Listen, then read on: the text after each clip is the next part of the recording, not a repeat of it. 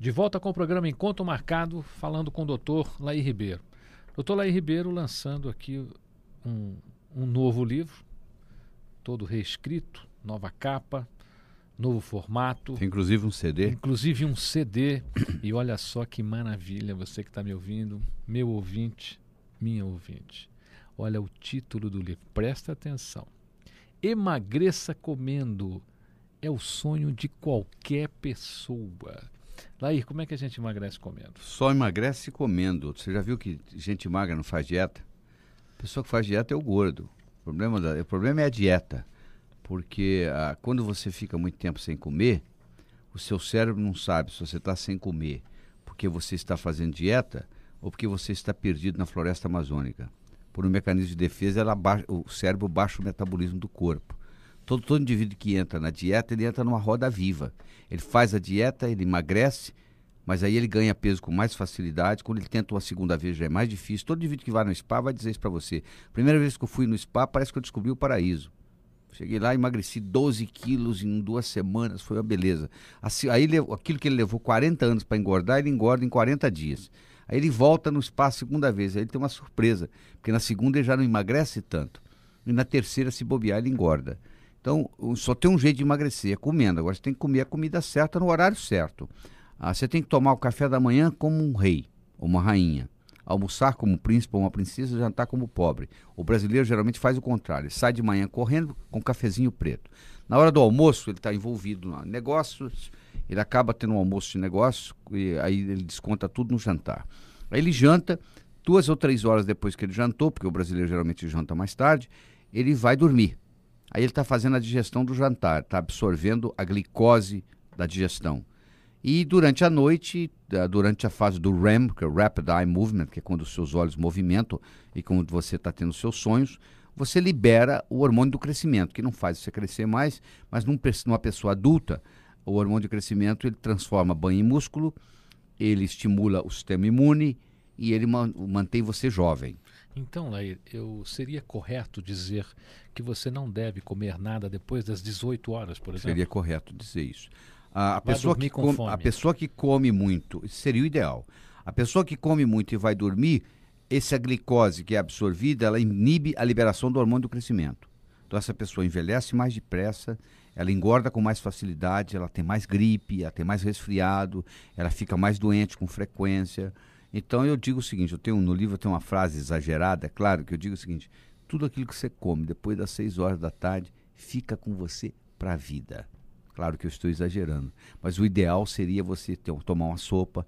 Eu acho que o indivíduo depois de 35, 40 anos de idade, ele tem que mudar o hábito alimentar ele tem que passar a não jantar. Ele tem que passar, claro que você vai no final de semana, você pode jantar. Estou dizendo no dia a dia, de segunda a sexta-feira. Eu acho que ele deve, uh, ele deve tomar uma sopa eu, pelo menos, tomo sopa três, quatro vezes por semana.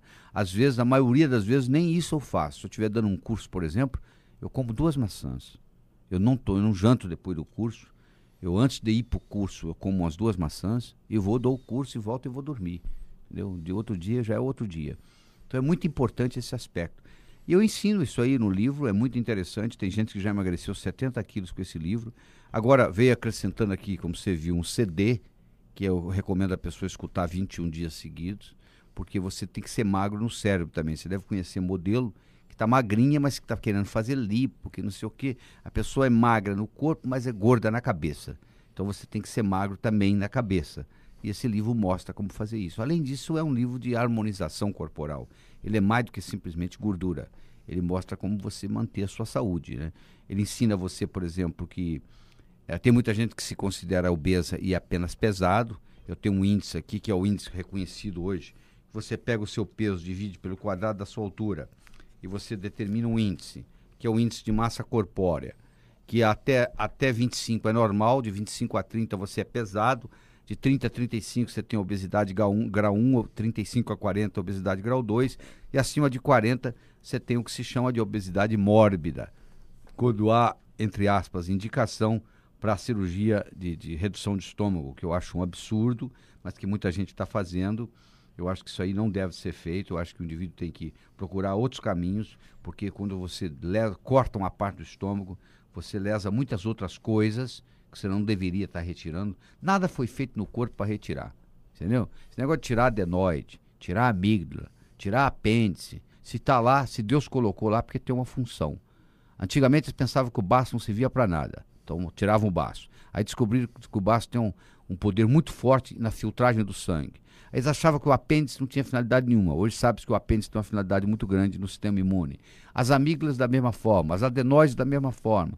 Então é muito comum o pediatra dizer assim: ah, essa criança está tendo amigdalite com recorrente, vamos operar a minha amígdala. Vamos tratar, pô. Não precisa operar. Se as amígdalas estão lá é por uma razão. A natureza colocou, não foi à toa. E aí, adenóide é uma coisa interessante, porque muita criança tem operado, aí com 4 anos de idade, de repente com 6 anos de idade, está tudo lá de novo. Era tudo lá de novo. E às vezes até pior. Me diga uma coisa, Lair. É, nessa coisa de emagrecer comendo, você falou que a pessoa tem que ser magra no cérebro. Sim. Eu, eu já fui para spa, já visitei, e eu, eu, eu notei o seguinte: eu notei que as pessoas que estão no spa só pensam em comida. Sim. Então, na hora do jantar, elas ficam dizendo assim: quando eu sair daqui, vou passar naquele restaurante tal e vou comer tal. Aí eu abri uma discussão. Eu disse: Poxa, mas como é que você está aqui? Quem é que está aqui? Justamente isso que você disse: é a sua mente ou o seu corpo? É. Quer dizer, se não for a sua mente, não adianta nada. Que, é que adianta você perder 10, 12, 13, 14 quilos? recupera aqui. logo em seguida. Ah, você sabe uma coisa, um macete muito simples que eu vou dar para você aqui, para os seus ouvintes. O centro da fome, o centro da, o centro da sede no hipotálamo, no sistema nervoso central, estão muito próximos um do outro. Tem gente que sente fome, mas na realidade está com sede, só que não sabe. Aí come, e como não satisfez a sede, daqui meia hora está, entre aspas, com fome de novo.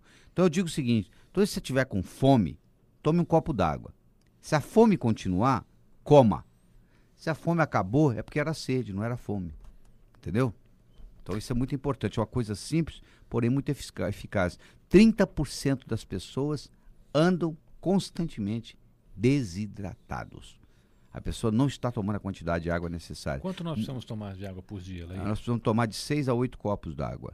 É, não, não espere ter sede para você tomar água. Você deve tomar água mesmo sem ter sede faz parte, é profilático.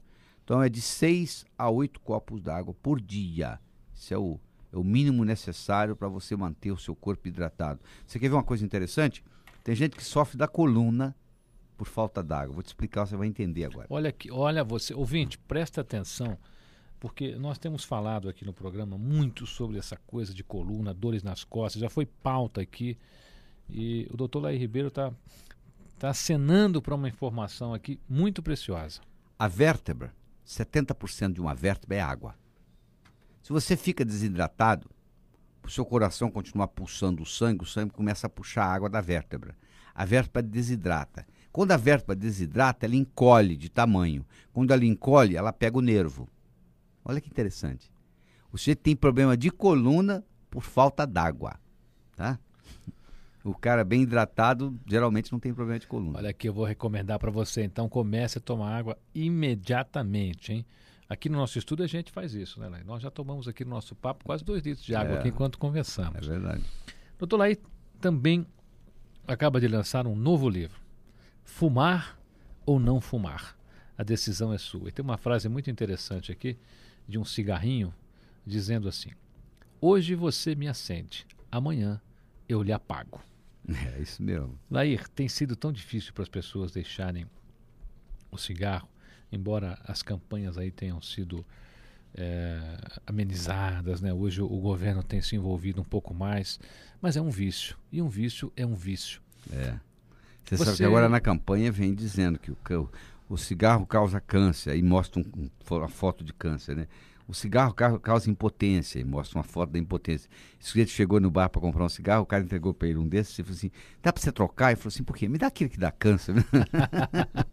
é, um, é, um, é uma dureza, né? Um indivíduo lutar contra um vício não é tão simples. Não, não. Laí, vou te fazer uma pergunta, talvez não muito lógica, mas eu, eu, é uma pergunta talvez de um fumante.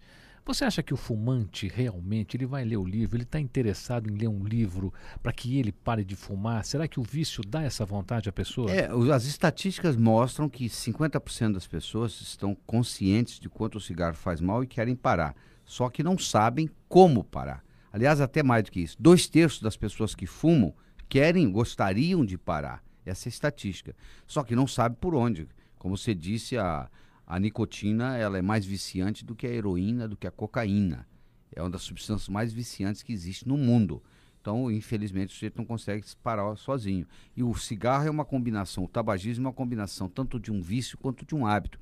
Uma pessoa, a pessoa que fuma 20 cigarros por dia durante 20 anos, ela fez o movimento de levar os dedos à boca 1 milhão e 500 mil vezes. Então tem um condicionamento. Essa é a parte do hábito. Fora o problema da nicotina, que é a parte do vício. Então quando combina essas duas coisas, fica bem difícil. A não ser que tenha uma ajuda de um livro como esse. Hábito, você tocou num ponto importante.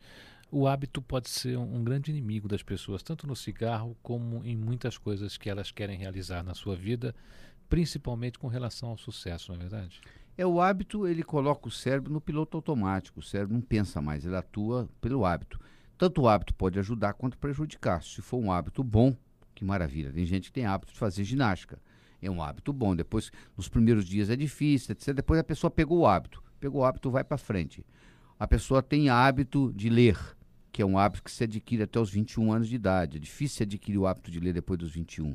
Então você tem que estimular o jovem para ler mais, para poder pegar esse hábito. Depois que ele adquiriu, ele fica com ele a vida inteira. Do mesmo jeito que tem a parte boa, como você disse, tem a parte ruim. O sujeito tem o hábito de levantar tarde, por exemplo, ele pode perder muita coisa na vida porque ele levanta 11 horas, meio-dia, não é verdade? Você está com o programa Encontro Marcado com César Romão, conversando com o Dr. Laí Ribeiro. Fique comigo que eu estarei com você. A gente vai para um breve intervalo e já voltamos.